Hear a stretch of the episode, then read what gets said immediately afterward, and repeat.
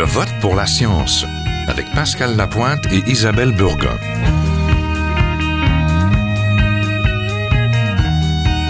Bonjour à tous. À cette édition de Je vote pour la science, nous allons parler des récentes élections américaines et de leur impact sur la lutte au changement climatique.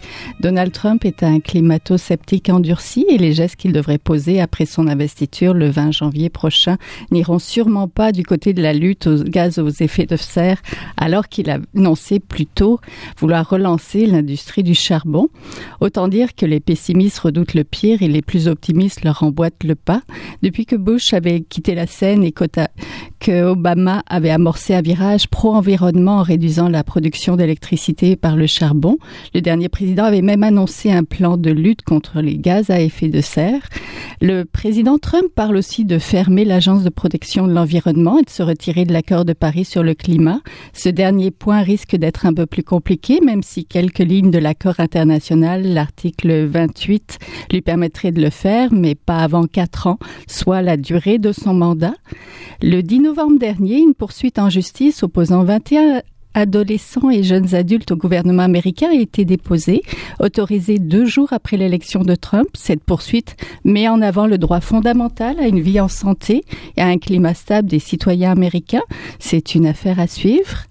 Les experts s'alarment du recul que pourraient prendre les États-Unis alors que le virage vers les énergies propres avait été amorcé, une hausse de 40% des installations éoliennes depuis 2011 et une croissance de plus de 577% de la capacité énergétique solaire.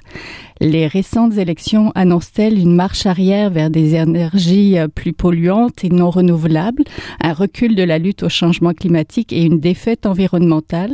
Nous allons en discuter tout de suite avec nos invités. Donc, nous sommes en compagnie de Christophe Cloutier-Roy, étudiant au doctorat en sciences politiques à l'Université du Québec à Montréal et chercheur en résidence à la chaire Raoul Dandurand en études stratégiques et diplomatiques. Bonjour.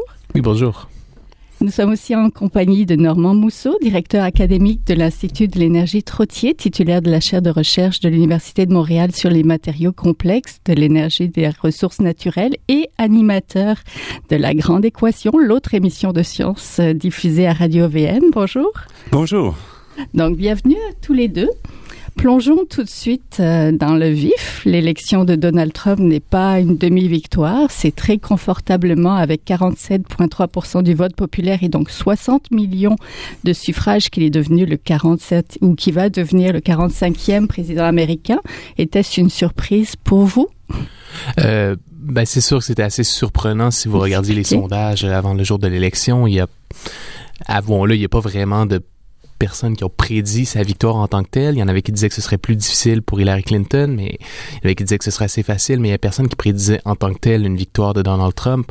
Ceci étant dit, les, tendances qu'on avait qu'on avait vues dans les sondages euh, au cours des dernières semaines tendaient à montrer que le vote se resserrait considérablement dans les États clés. Et euh, le revirement qu'on a vu en Pennsylvanie, ça allait dans le sens d'une d'une tendance qu'on voyait. Donc, euh, Donald Trump avait pas un chemin très facile pour la Maison Blanche, mais il a réussi à le parcourir et donc il est facile aujourd'hui de, de regarder l'élection après coup de se dire bon ben il y avait il y avait ce mécontentement auprès d'une certaine classe ouvrière blanche qui se sentait délaissée, un certain backlash, une fatigue après les politiques d'Obama pendant huit ans et on ne voulait pas nécessairement voter pour Hillary Clinton qui n'incarnait pas euh, nécessairement un changement. Donc on a voulu les indécis finalement ont voulu dans les dernières semaines décider de donner euh, donner un grand, un grand, un grand coup de pied finalement dans le système et finalement tenter d'aller vers ce candidat très imprévisible qui va être assermenté le 20 janvier 2017. Oui, un petit peu comme on fait ici parfois. oui, c'est toujours facile de prédire le passé, n'est-ce pas? et non, en effet, je m'attendais pas à ça, mais euh, bon, je ne suis pas le seul, alors. comment est ce candidat-là? Pardon? Comment, comment est le nouveau président? Qu'est-ce qu'on en sait finalement? Ben, on, a vu, on a vu, euh, soyons francs, une créature étrange sur le, lors de la campagne électorale. Donc, quelqu'un qui vraiment faisait une campagne comme on en fait, comme on en fait pas aux États-Unis habituellement. Donc, euh, un candidat très populiste qui a un langage euh, fort fort euh, fort peu châtié finalement qui euh, qui qui, qui, qui manie beaucoup l'insulte qui on a beaucoup parlé aussi c'est c'est un des mots clés de l'année justement le mot post-factuel. Donc c'est cette façon de dire un peu des, des vérités qui n'en sont pas tout à fait et qui sont pris comme telles bon, ça s'appelle? même des mensonges là, euh, oui le mot je pense je pense c'est le mot le plus exact. On parle même d'un candidat bon, on, on estime c'est quoi c'est 70% à peu près le, le taux de ce qu'il dit qui est soit mensonger soit partiellement mensonger. Donc on, mm -hmm. c'est un cliché qu'on utilise souvent de dire que nos politiciens nous mentent, mais là, je pense qu'avec Donald Trump, on a vraiment atteint un niveau de ligue majeur là, pour ce qui est de l'utilisation du mensonge. On a dit aussi démagogue. Oui, tout à fait. Je pense qu'il y a vraiment, et, et dans le, le, le, sens le plus, euh, le plus, le plus pur de ce mot, c'est-à-dire vraiment d'utiliser de, de, un langage qui plaît, euh, qui plaît à une certaine frange de son électorat et finalement qui, qui, se, qui s'encombre peu finalement de la vérité. Et justement, là, ça va être intéressant parce que Donald Trump a, a fait beaucoup de promesses simples dans sa campagne. Donc, je vais déporter les, je vais déporter les migrants illégaux, je vais réouvrir les usines de charbon, je vais sortir les États-Unis de des, des accords euh, de libre-échange trop contraignants. Mais là, euh, maintenant qu'il va être pris avec l'exercice de gouverner, qu'est-ce que ça va donner? C'est quoi les compromis qu'il va devoir faire? Il a, il a, oui, il a les coups des franches, les, il, a, il a été élu avec des majorités républicaines au Congrès mm -hmm. également, mais c'est quand même c'est quand même un pouvoir, le pouvoir présidentiel, qui demeure relativement encadré aux États-Unis. Il y a un exercice de réalité qui doit être fait également, donc ce sera pas nécessairement facile pour lui d'aller au bout de ses promesses. Mais en termes de démantèlement, l'idée, oui. c'est qu'il réussira pas certainement à ramener les emplois tel qu'il a promis. Donc, les changements au niveau des gens, je pense qu'on les verra pas. Mais au niveau du démantèlement de plusieurs structures, de mm -hmm. plusieurs avancées, telles qu'on les perçoit de notre côté de la frontière, mais il s'enligne très, très fortement pour les réaliser. Entre autres, on voit déjà les gens qui ont mis de l'avant, qui seraient les gens nommés euh, mm -hmm. à des postes clés dans l'environnement, euh, dans le, le développement des au niveau international et tout, on voit que ce sont des gens qui sont tous des hommes blancs, très à droite. Oui, euh, il n'y a pas beaucoup de femmes. Très à droite et aussi très... Euh, très peu en contact avec la réalité scientifique, si on veut. Donc, on retrouve des gens qui sont prêts à nier les changements climatiques oui. et à nier certaines euh, mêmes évidences économiques. Là. Oui, c'est ça. Professeur Mousseau, avez-vous pensé que ça augurait mal pour la science? Ah, ça augure certainement très mal pour la science quand on a des gens qui nient des, des faits établis solidement. Donc, euh, mais on l'avait vu, puisque mm -hmm. Trump euh, ne se réfère pas à la réalité quand il parle, pour lui, la réalité n'a aucune emprise. Donc, il a créé à mesure sa réalité. Et évidemment, c'est pas comme ça qu'on fonctionne en science. On doit s'appuyer sur les faits. Mm -hmm. Donc, euh, il est certainement euh, anti-science dans ce sens-là. Et pour les questions environnementales aussi, je suppose ça augure mal? Ça augure très mal. Euh, mais il y a quand même des réalités économiques qui vont faire que certaines de, de ces politiques, euh, d'abord, il ne faut pas exagérer non plus les politiques positives du gouvernement Obama en, en changement climatique. Mm -hmm. Surtout, euh, l'approche d'Obama, ça n'a pas été de réduire littéralement ou directement les émissions de gaz à effet de serre, mais plutôt de s'appuyer sur la technologie. Donc, c'est l'approche américaine en général. On ne va pas mettre des taxes, on ne va pas mettre des contraintes, on va plutôt favoriser des alternatives. Et dans ce sens-là, déjà aujourd'hui, l'énergie renouvelable est moins chère ou comparable aux énergies euh, aux énergies fossiles dans la production d'électricité dans beaucoup d'États américains. Mm -hmm. Et ce qui fait qu'il y a déjà un vent très fort qui souffle pour les énergies renouvelables, qui sera difficile d'arrêter. Et pour le charbon, on en parlera tout à l'heure, mais euh, euh, il, y a aussi, euh, il y a aussi des changements qui sont assez fondamentaux qui se produisent. Professeur Cloutier, je vous vois hocher la tête. Ah ben, je suis tout à fait d'accord. C'est même... On prête beaucoup de on prête beaucoup de puissance finalement à, à, à monsieur Trump en tant que nouveau président et à son administration mais mm -hmm. comme le comme le mentionne monsieur Mousseau il y a vraiment une réalité aussi qui est là une réalité économique une réalité qui euh, une réalité technique également qui fait en sorte qu'il y a quelque chose d'un peu illusoire finalement à cette idée de revenir en arrière et de tout euh, tout mettre dans le dans, dans, dans le charbon finalement euh, bon, comme, euh, comme vous l'avez mentionné, les énergies renouvelables sont, sont en hausse aux États-Unis. C'est une part de plus en plus importante de la consommation énergétique euh, aux États-Unis.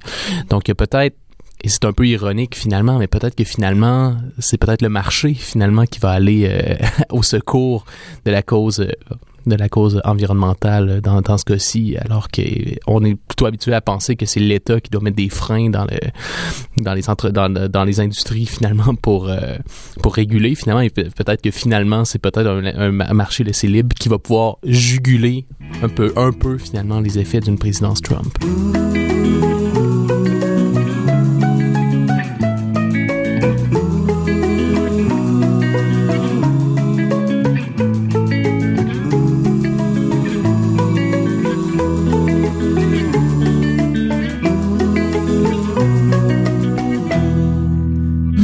Du nouveau président a plané sur la COP 22 euh, à la conférence de Marrakech. Est-ce que Trump pourrait fermer la porte des accords de manière unilatérale? Euh, vous voulez dire comme par exemple l'accord de Paris? Mm-hmm.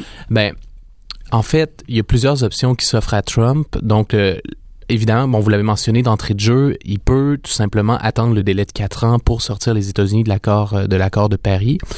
Il pourrait aussi y aller d'une procédure, accélérée, donc ce serait en faisant sortir les États-Unis de la de l'accord cadre sur les changements climatiques de l'ONU qui a été adopté en 1992, duquel découle l'accord de Paris. Donc là, dans ce cas-ci, le délai serait d'un an.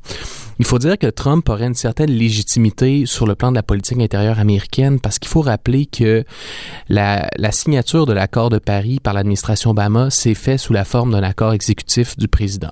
Ça, ça veut dire que contrairement à ce qu'on a, ce qu'on a habituellement en politique américaine où un traité international est signé par le président mais confirmé par le Sénat des États-Unis, mm-hmm. dans ce cas-ci, Obama n'a pas soumis le traité euh, au, Sénat américain. On peut le comprendre, évidemment, qu'une majorité républicaine au Sénat, comme on a depuis deux ans, il y avait à peu près aucune chance que l'accord soit passé, parce que les républicains votent en bloc contre les accords, euh, contre les accords, euh, en fait, sur les questions, sur les questions environnementales. Donc, Trump aurait quand même la latitude de dire que l'accord n'a pas été n'a pas été ratifié mm-hmm. selon les règles et même peut-être même qu'il pourrait pousser l'outrecuidance jusqu'à soumettre finalement l'accord au Sénat pour que finalement l'accord soit battu et donc il y aurait dans ce cas-ci une certaine légitimité accentuée pour sortir les États-Unis de l'accord de l'accord de Paris. Et la dernière option qui s'offre à lui, c'est tout simplement de ne rien faire, de rester, de laisser les États-Unis dans l'accord de Paris et tout simplement de ne pas travailler pour atteindre les cibles qui sont euh, soumis, euh, qui sont qui sont dans cet accord. Parce que l'accord de Paris mm. n'a aucune dent. Hein. On s'entend mm, pour avoir pour euh, adopter des objectifs des vœux, des vœux pieux, mais mhm. sans nécessairement, euh, sans, sans mettre aucune contrainte réelle. Mhm. Alors, euh, finalement, Trump peut simplement l'ignorer ou euh, annoncer qu'il se retire et rien faire. Donc, oui, le statu quo, finalement, rien faire. Mm. Est-ce que c'est un petit peu ça? Mais c'est plus qu'un statu quo. Le, mm. Trump veut reculer. Donc, si on veut démanteler, par exemple, l'agence euh, de la mhm. protection de l'environnement, euh, c'est plus qu'un statu quo. Là. C'est vraiment une débâcle importante d'une structure qui existe depuis les années 70, qui a eu des effets très importants au niveau des États-Unis, mais aussi du Canada, parce qu'il faut comprendre que le Canada est à la remorque des États-Unis mhm. pour la définition de très nombreuses normes environnementales, très nombreuses normes dans le secteur automobile, par exemple, en termes de consommation d'émissions, dans le secteur des électroménagers, euh, dans le secteur, dans presque tous les secteurs de consommation, le Canada, en gros, attend que les États-Unis décident et adoptent les mêmes normes. Donc, en fait, l'importance des actions de Trump sur le Canada sont pas négligeables parce que nous, on s'est mis dans une position d'être toujours à la remorque des États-Unis sur beaucoup, beaucoup de normes environnementales. Oui. La nomination du climato-sceptique bien connu Myron Ebel, qui dirige le, le, Competitive Enterprise Institute, le think tank financé par les groupes pétroliers et miniers pour mener la transition justement de l'Agence américaine de protection environnementale envoie un signal très négatif. Est-ce que ça signifie donc l'arrêt du virage vert qu'avaient emprunté les États-Unis un petit peu sous Obama, même si on peut contester. Non, c'est tout à fait un arrêt là. Euh, mais d'un autre côté, par exemple, si on regarde dans le charbon, euh, peu importe ce qu'on dit, le charbon a été déplacé pas à cause des effets des, des normes environnementales en partie, mais vraiment beaucoup plus par le fait que le prix du gaz de schiste. Donc, Trump dit on va relancer le gaz de schiste et le charbon, mais on ne peut pas faire les deux, en fait. c'est faux. Euh, on va relancer le gaz de schiste parce que c'est moins cher que le charbon, mhm. surtout dans l'Est américain où les, les, mines de charbon sont extrêmement coûteuses à exploiter. Et ce qui s'est passé, c'est que le charbon n'a pas été remplacé par du renouvelable, a été remplacé par du gaz de schiste presque partout. Et en gros, c'est parce qu'on avait des vieilles centrales au charbon et on arrive à la fin du cycle de remplacement. Donc même euh, sans Trump, on s'attendait à ce que le remplacement des euh, des, des, centrales au charbon s'arrêtent à peu près maintenant pour reprendre dans une dizaine, une douzaine d'années, euh, parce que toutes les vieilles centrales ont été, ont été à peu près fermées et remplacées. Donc, en gros, l'arrivée de Trump ici changera rien. Mais évidemment, euh, l'idée, c'est que ça va permettre à beaucoup d'États républicains de pas agir. Il y a beaucoup d'États qui agissent déjà sur les changements climatiques et qui vont continuer à avancer mais évidemment, ça va permettre à beaucoup d'autres mm. États de se retirer. De, et, et, ces États qui font qui, font des initiatives comme ça, ce ne sont ce sont les États, ce ne sont pas les États qui ont du pétrole, du gaz de schiste justement. C'est pas tout à fait vrai en fait, parce ah que le Texas est très impliqué dans le renouvelable euh, pour la production mm-hmm. d'électricité. Donc les, parmi les plus grandes fermes euh, euh, éoliennes aux États-Unis, on les retrouve au Texas là, parce que les Texans sont aussi des gens donc des gens d'affaires. Donc, mmh, pragmatique. pragmatique. Donc, là où c'est intéressant, là où il y a des gains économiques à faire, on va le faire. Mm-hmm. Et aujourd'hui, le solaire et l'éolien, comme je disais, sont très compétitifs d'un point de vue coût par mm-hmm. rapport aux, euh, aux énergies fossiles. Et parce qu'il y a eu un travail de fait en amont, évidemment. Là. Professeur Cloutier, cette nomination, ça annonce quoi? Parce qu'il y a des différences entre le candidat Trump et le président Trump aussi. Euh, vous voulez parler de Myron Ebel mm-hmm. oui de ce qu'on raconte, Myron Ebel est vraiment euh, a vraiment le même genre de personnalité extrêmement abrasive que, que Donald Trump. Donc c'est c'est un membre d'un think tank donc dont vous avez mentionné le nom, c'est un climato-sceptique notoire et c'est quelqu'un qui n'est pas réputé pour la qualité de son argumentation, mais qui met beaucoup d'efforts dans le fait de démolir ses adversaires, d'être quelqu'un de très virulent, de bon, c'est quelqu'un qui a par le passé accusé des élus républicains d'être trop mous euh, par rapport à la défense des industries américaines contre les réglementations environnementales. Donc, faut le faire. On est vraiment à ce qu'on a de plus extrême qu'on peut avoir mm. en termes de climato-sceptique. Rendu là, c'est difficile de dire, bon, ça semble vraiment être un pied de nez que fait Donald Trump à la question même de de, l'environnement. On a souligné également, comme vous l'avez mentionné, la possibilité de fermer l'agence de protection de l'environnement, qui, il faut le rappeler, a été créée par un président républicain, Richard Nixon. C'est pas pas une créature progressiste en tant que telle. Donc euh, oui, ce sont des sont des nouvelles assez alarmantes pour la question euh, environnementale au niveau euh, au niveau fédéral aux États-Unis.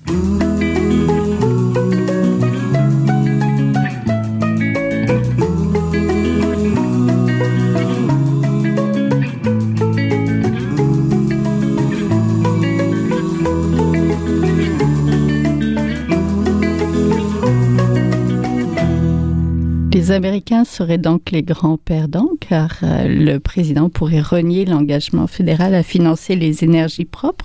Est-ce que la lutte pourrait se déplacer, donc vous l'aviez peut-être euh, mentionné un peu, sur le terrain économique Parce que le virage aux énergies propres, c'est rentable, c'est source de profit, d'emploi. Mais pourquoi les grands perdants? Les Américains ont voté pour Trump, c'est le monde qu'ils veulent. Alors, euh, ils sont gagnants si Trump livre la marchandise et leur livre un monde tel qu'il voulait. Euh, donc, dans ce sens-là, je vois pas qu'ils sont perdants. Euh, l'emploi se crée, que ce soit dans le monde du renouvelable ou dans le monde du non renouvelable. Mm-hmm. L'idée, c'est que la quantité d'emplois est similaire. Donc, dans ce sens-là, je pense pas. Ils, ils sont perdants dans le sens qu'ils ont mal joué leur carte et qu'ils vont payer un jour, mais toute la planète va payer aussi en même temps. en fait, nous sommes les grands perdants. Les grands perdants, c'est l'entièreté de l'humanité, mhm. parce que, évidemment, si les États-Unis bougent pas, euh, ça met de la pression sur d'autres pays pour éviter de bouger, ou ça permet à d'autres pays d'éviter de boucher. On l'a vu au Canada avec simplement la question des sables bitumineux qui a Mhm. tellement attiré l'attention au niveau fédéral que ça a permis à toutes les autres industries qui émettent des gaz à effet de serre de se cacher puis de continuer à produire sans que personne les dérange parce que tout le monde ciblait les, les sables bitumineux. Ce qu'on risque de voir, c'est que tout le monde va cibler Trump en oubliant que les Américains sont pas les seuls. Et ça va permettre à plein d'autres États au niveau mondial de se dédouaner, puis de se cacher un peu, puis de continuer comme ils faisaient avant, sans faire les transformations nécessaires. Ou ça pourrait aussi amener un brassage de cartes sur le plan diplomatique, parce que là, ce qui arrive, c'est que si les États-Unis se retirent complètement de tout ce qui est entré avec la lutte contre les changements Mhm. climatiques, la Chine a mentionné de son côté qu'elle voulait poursuivre euh, avec les cibles de Paris. Donc, euh, ce qui vont y arriver, c'est une chose, mais l'intention va être là. Et là, la Chine pourrait devenir le leader sur le plan diplomatique de cette question. Et il y a le fait aussi que de voir les États-Unis signer un accord... euh, je pense que l'accord a été signé il y a un mois, en fait, euh, par, les, par les Américains. Et là, en sortir immédiatement comme ça, ben, la confiance qu'on va avoir envers les États-Unis sur le plan mondial lorsqu'ils vont signer des accords. Et là, si en plus Trump veut sortir les Américains de plein d'accords de libre-échange qui ont été, euh, qui ont été signés auparavant, la propension des États à faire affaire avec les Américains, à faire confiance au gouvernement américain sur le long terme va, va en être affectée également. Et donc, les, euh, les pôles diplomatiques vont, euh, vont changer de plus en plus aussi. Donc, on, a, on sait que Donald Trump a dit qu'il voulait que les États-Unis, bon, politique America First, voulait un peu un Mhm. retrait des États-Unis, un retour à une certaine posture isolationniste. Est-ce que c'est ça qu'il veut absolument faire lorsqu'il sera président? C'est pas tout à fait certain. Peut-être qu'il va chercher un terrain de compromis. Mais chose certaine, il faut qu'il soit con- con- conscient que les décisions qu'il prend comme ça, ça a des répercussions sur le plan diploma- diplomatique, sur la place des États-Unis comme, euh, comme leader mondiaux. Donc, il y a, il y a un exercice de, de- de prise de conscience qui doit être fait également par l'administration Trump à ce niveau-là. Oui. Est-ce que le reste du monde a un poids suffisant pour contrebalancer le recul américain? Les États-Unis seraient que, euh, en fait, ne seraient que 15% des, des émissions mondiales de gaz à effet de serre. Peut-être que, professeur Mousseau, vous allez euh, me contredire, mais il resterait 85% dans le monde. Donc, est-ce qu'on peut faire sans les États-Unis? On peut certainement bouger sans les Mm. États-Unis Mm. et avancer d'un point de vue technologique, d'un point de vue structurel. Et ce qui fait aussi que ben, on sentait, par exemple, il y a quand même beaucoup d'industries, de grandes industries américaines qui ont lancé un cri d'alarme en disant, écoutez, on peut pas se retirer, on doit être présent à la fois pour nos enfants, nos petits-enfants, mais aussi pour des raisons de positionnement euh, économique. C'est-à-dire que on l'a vu déjà dans le solaire où la Chine domine complètement le marché des panneaux solaires aujourd'hui. Et ce qui veut dire que si les États-Unis bougent pas, la technologie, le développement technologique va se faire ailleurs. Et à ce moment-là, les États-Unis euh, seront obligés dans 10-15 ans de se rattraper, mais ils se Mm. rattraperont avec la technologie qu'ils devront acheter ailleurs. Quelle pourrait être la place du Canada et celle du Québec donc dans la lutte du changement climatique? Est-ce qu'on pourrait devenir un leader? Mais c'est certainement ce que Barack Obama voulait que Justin Trudeau devienne lors des différents meetings qu'ils ont eus euh, au cours des dernières années. Euh, Justin Trudeau est un premier ministre très charismatique, très populaire sur la scène internationale. Il y avait un sondage récent qui nous, qui nous apprenait qu'il était le chef d'État le plus populaire présentement. Euh, il faut pas sous-estimer la capacité du, de, de sa capacité de pouvoir être un, un chef de file sur ces questions, mais il est clair que cependant la capacité qu'on aurait concrètement à exercer une coercition sur les États-Unis, on s'entend, il est assez faible quand même. Donc, euh, faut pas se leurrer non plus. Il faut, euh, on, on a, on a une capacité d'action assez limitée, mais il reste quand même qu'on a un pouvoir moral qui est assez important, qu'on peut exploiter sans doute, du moins quand, tant que Justin Trudeau sera premier ministre du Mhm. Canada. Mais pour ça, il va falloir aller au-delà des mots. Et jusqu'à date, Mhm. je dirais depuis, euh, depuis un an, on a entendu beaucoup de choses. Mhm. mais on n'a encore vu presque rien. L'annonce, par exemple, qu'on a fait, la ministre qui a annoncé qu'on allait fermer la majorité, pas toutes, des centrales au charbon d'ici 2030. En fait, quand Mhm. on décortique ça, on s'aperçoit que c'est relativement mineur. D'abord parce que au Canada, 80% de notre électricité est déjà à faible émission de carbone, donc essentiellement de l'hydroélectricité, du nucléaire, puis un petit peu d'éolien quand même, autour de 5 Mhm. maintenant. Euh, alors de dire d'ici 15 ans, on va passer de 80 à 90% c'est pas très ambitieux. Euh, J'aurais bien aimé voir, moi, on va passer à 99 d'ici- Mhm. même, on aurait pu se donner quelques années de plus, parce que là, on va permettre, au, par exemple, à l'Alberta de dire on ferme nos centrales au charbon pour ouvrir des centrales au gaz naturel. Mais centrales au gaz naturel, il va falloir les fermer très rapidement. Donc, c'est de dire on va investir, on construit une centrale en, 19 en 2020 qu'on va fermer en 2040. Ça va coûter une fortune. C'est vraiment pas raisonnable. Et euh, donc, on se retrouve dans un positionnement qui nous permet pas de se projeter. Et on attend vraiment d'avoir une véritable vision. Pendant ce temps-là, on, on soutient le développement de, de l'industrie euh, fortement émettrice des sables, euh, des sables bitumineux, des gaz de schiste Mhm. euh, et d'autres industries. Là, on en a au Québec aussi euh, qu'on qu'on va soutenir. Alors, on n'est pas cohérent. Et pour que ça passe, pour Trudeau, pour le moment, ça passe bien parce qu'il est arrivé après Harper. Donc, sur la scène internationale, c'est vraiment, il s'est mis en opposition. Mais il faudra qu'on assiste à des vraies actions, à la fois au Canada, à la fois en soutien des initiatives pour les pays en voie de développement, parce qu'il y a un grand fonds qui doit être créé d'ici 2020. Il y a personne qui sait comment on va mettre l'argent ou qui va mettre l'argent dans ce fonds-là. Donc, il y a beaucoup de questions pour que le Canada se positionne réellement. là. Oui, Dialogue pour un Canada vert a déposé justement un mémoire. Mhm. Donc, euh, c'est pas encore tout vert, c'est pas le bon virage qu'on qu'on espérait finalement, ou il y a des promesses qui. Il y a des promesses, il y a des volontés quand on regarde le gouvernement, mais il va falloir que ça se transpose en réalité entre les promesses et les volontés, puis la- l'action réelle. Euh, on a du chemin quand même.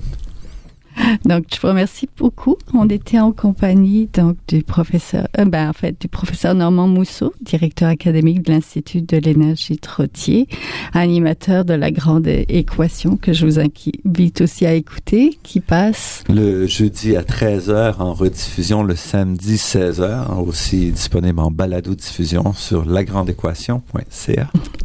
Et on était en compagnie de Christophe Coultier-Roy, donc étudiant au doctorat en sciences politiques à l'Université du Québec à Montréal. Bon, merci beaucoup à tous les deux. Merci, bonne journée. Merci.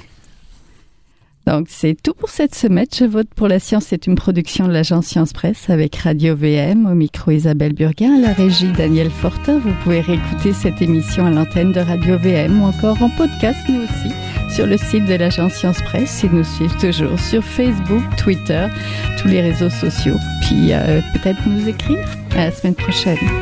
Jin Jiahua est un chercheur typique de ceux pour qui les progrès de la bioinformatique ont préséance sur le sens biologique et pour qui la grosse science constitue la seule logique. On y parle de génome, de transcriptome et de spliceosome, de traductome, de protéome et de foldéome, de kinome, de protéasome, mais pas du glaucome de Guillaume, de signalosome vers les lysosomes, ah, et puis E.T. phone home. Des milliers de candidats qui montent et qui descendent en fonction du stimulus duquel ils dépendent. Pendant que Dr. Roy montre ses résultats et avec son accent chinois,